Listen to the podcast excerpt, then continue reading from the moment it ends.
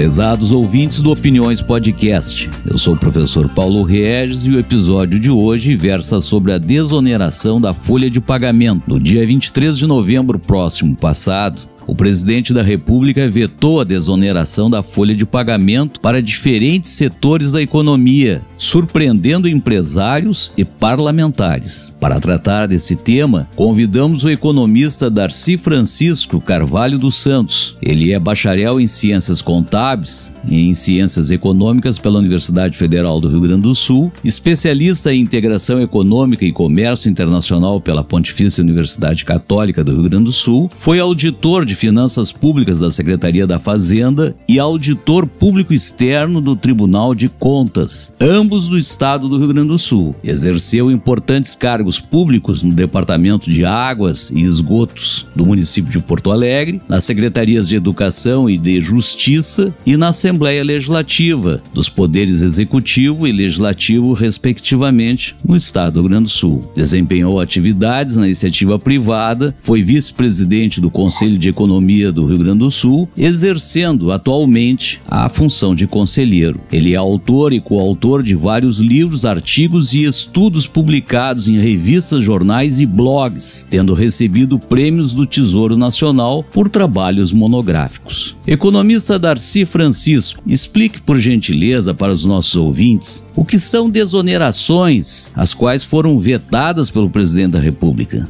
As, as desonerações são a substituição da tributação de 20% sobre a folha de pagamentos por 1% a 4,5% sobre a receita bruta de 17 setores. A perda da arrecadação, neste caso, é calculada em mais de 9 bilhões anuais. Além disso, o Senado incluiu a redução das alíquotas de 20% para 8% dos municípios com até 142.632 mil habitantes que foi alterado na Câmara com um escalonamento conforme o valor do PIB mesmo. Só para esclarecimento, esses municípios representam 97% do total de municípios do país. É quase tudo.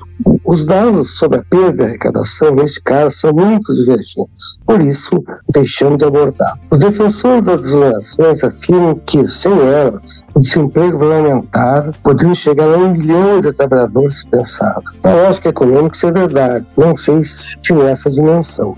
No entanto, ainda não foi comprovado na prática, nada foi comprovado na prática. Se fosse real a demissão de um milhão de trabalhadores, como dizem, seria plenamente defensável o veto às explorações. Economista Darcy Francisco, quais são as implicações dessa, dessa perda de receita? Bom, a implicação está na receita de contribuição previdenciária, que é a receita, no caso, a receita patronal, envolvendo tanto a Previdência como a Seguridade Social. A Seguridade Social é, é a composição da Previdência, Assistência e Saúde. A Previdência Social, que é o INSS, apresentou um déficit de 261 bilhões em 2022. Na Seguridade Social, o déficit foi de 276. Esses déficits deverão levar para 280 bilhões e 300 bilhões, respectivamente, no corrente exercício. O crescimento déficit, déficit do INSS decorre do aumento real da receita de 0,7% nos últimos 10 anos, enquanto a despesa aumentou 3,4%. Recentemente, a receita previdenciária está crescendo porque houve aumento da massa salarial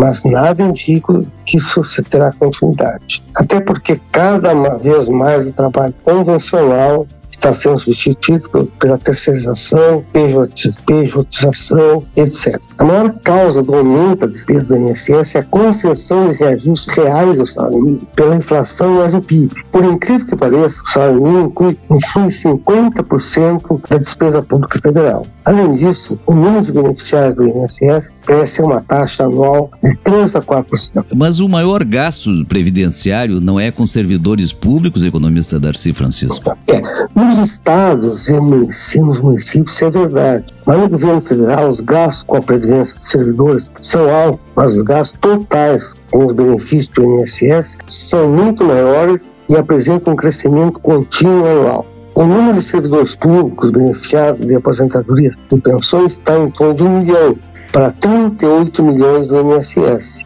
do INSS, em que 25 milhões, ou dois terços, ganhe um salário mínimo. Daí a representação dos momentos reais desse salário mínimo. Por derradeiro, podemos afirmar que está certo o veto do presidente da República? Ora, pelo lado da Receita Previdenciária está correto em vetar.